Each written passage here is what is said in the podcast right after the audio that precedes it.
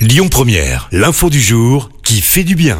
Et ce matin, on prend la direction de l'Iran où une femelle guépard asiatique a donné naissance à trois petits.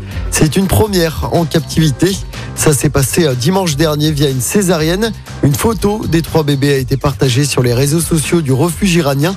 Ils se portent bien, tout comme la maman. Jusqu'ici, moins de 20 guépards asiatiques ont été euh, repérés dans le lieu où vit l'animal. Le félin, qui peut avoir des pics de vitesse à 120 km heure, est classé comme en danger critique d'extinction selon l'Union internationale pour la conservation de la nature. L'Iran, de son côté, a lancé un programme de protection de l'animal soutenu par les Nations Unies. Écoutez votre radio Lyon Première en direct sur l'application Lyon Première, lyonpremière.fr et bien sûr à Lyon sur 90.2 FM et en DAB+.